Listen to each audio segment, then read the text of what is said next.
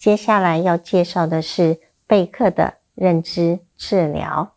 Aaron Beck 在童年时期饱受疾病的困扰，并且曾经经历过受伤和窒息的恐惧。他以他个人亲身的经验为基础来了解其他人，并且发展出他的治疗理论。他发展出一套忧郁的认知理论，认为忧郁者的特征是错误的诠释，他称之为认知扭曲。负面的思考反映潜在的丧失功能的信念，一旦这些信念被外在的事件所触动，就会开始启动忧郁的模式。他相信当事人可以积极的。修改丧失功能的信念，舒缓精神上面的症状。贝克对心理治疗的贡献，让他许赢得了许多美国和国际性的奖项，甚至也曾入围诺贝尔医学奖。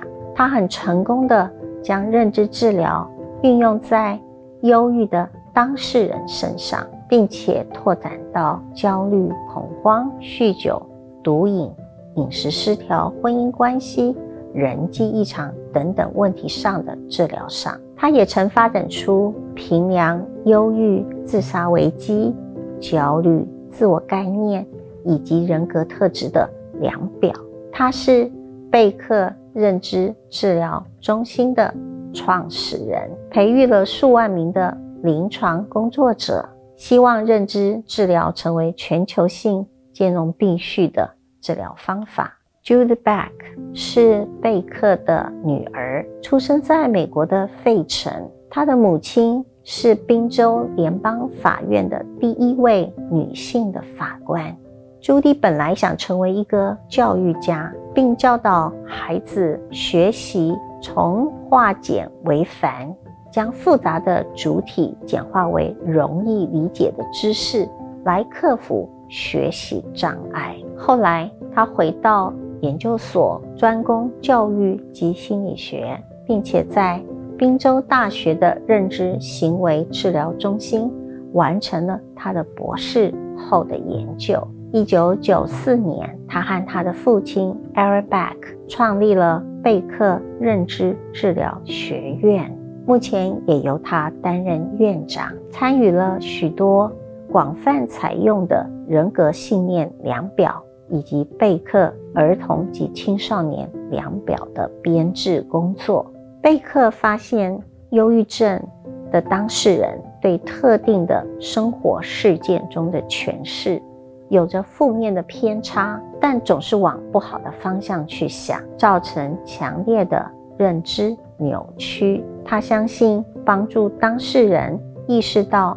并且改变他们的负面思考之后，治疗才会有效。他也认为，负面思考并不是造成忧郁的唯一原因，忧郁可能是由基因、神经生物或者是环境的改变所造成的。不论忧郁的原因是什么，一旦陷入忧郁，思维都会反映出贝克的负面认知三元素。包括自我批判、悲观主义以及绝望感，这种对自我、世界以及未来的负面想法，是忧郁的主要的特征。认知治疗的理论基础，就是在协助人如何觉察和定义自己的经验，决定了他的感觉和行为。三个理论的假设，第一。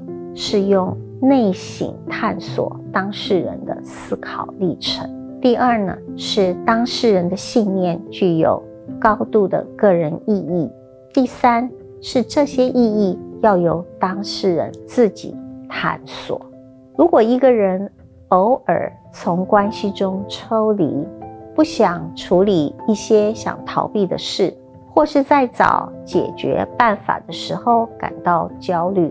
这些都是正常的，但是这些正常的情绪在我们的生活当中出现的次数过多的时候，精神疾患就可能会发生了。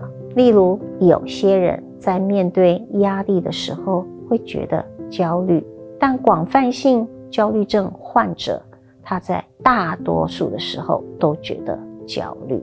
当我们用扭曲的方式来思考的时候，也会有扭曲的情绪和行为的反应。认知治疗强调要觉察，并且改变不真实的想法和信念。而以健康的信念来取代认知治疗，需要当事人高度的合作，包含设计特定的家庭作业，帮助当事人了解他们的想法、行为、情绪、生理和情境的连结。目标在于帮助当事人学习实际上可以用的技巧，来改变他们的思维、行为、情绪。并且维持这些改变。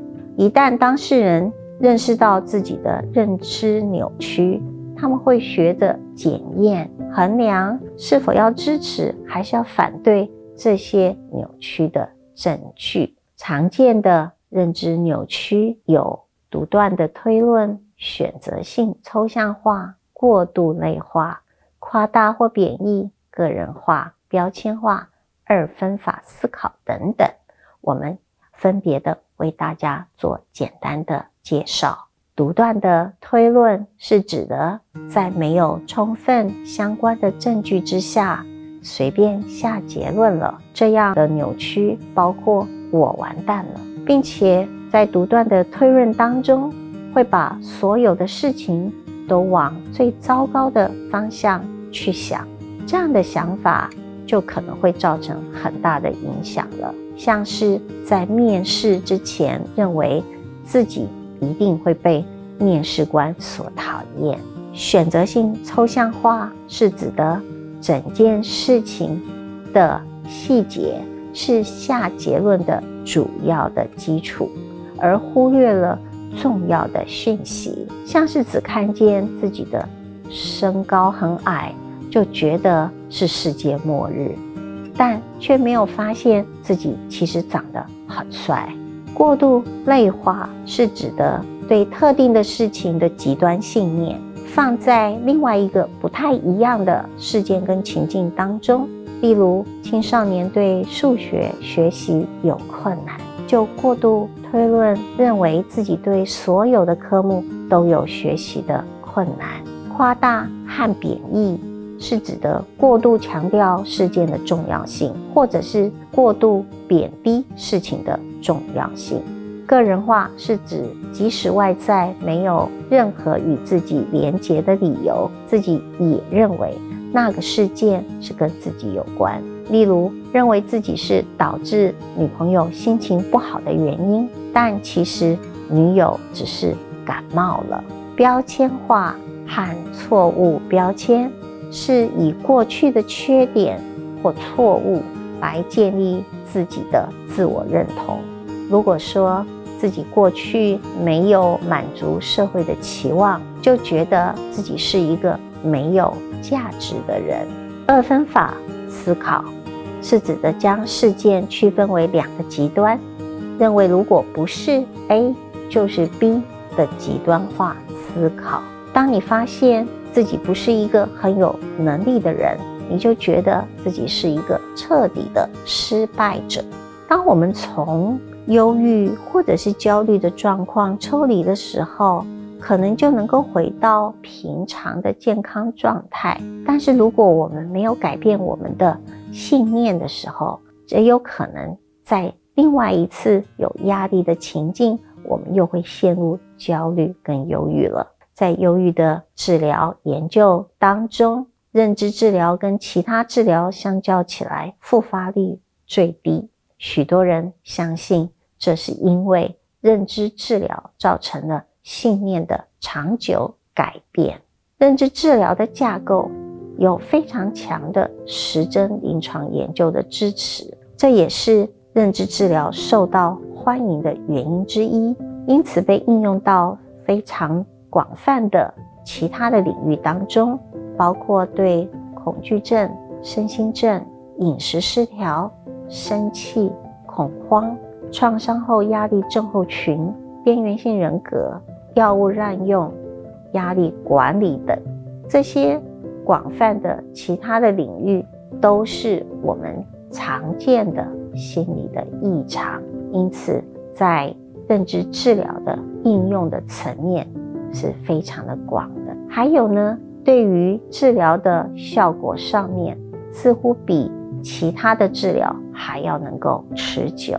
我们来比较一下理情行为治疗和认知治疗的差异。理情行为治疗和认知治疗之间有着一些些的不同，尤其是在治疗的方法和治疗的风格上。理情行为治疗是一个相当有指导性、说服性、面质性的治疗方法。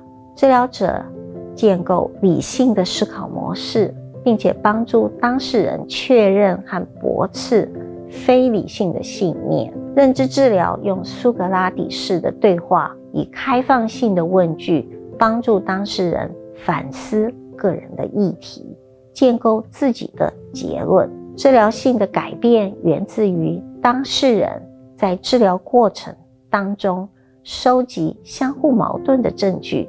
重新评估自己错误的信念。Alice 跟 Back 在看待错误思考的部分也有一些不同。Alice 致力于说服当事人，他的部分信念是非理性，而且是不能有效运用的。在说服的过程当中，主要是针对当事人的非理性的信念。Back 认为当事人的信念是比较不正确。但并不是不理性，他会要求当事人进行行为实验来检验这些信念是不是正确，而能够从这些实验的过程当中来思考比较可行而且比较健康的想法跟做法。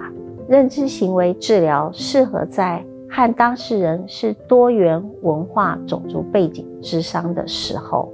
所使用。如果治疗师了解当事人所属的文化中的核心价值，他就可以帮助当事人探索这些价值，并且充分觉察他们矛盾的情绪。但是，治疗师也同样要避免挑战当事人的核心文化信念，除非当事人主动提起，并且开放这个部分的讨论。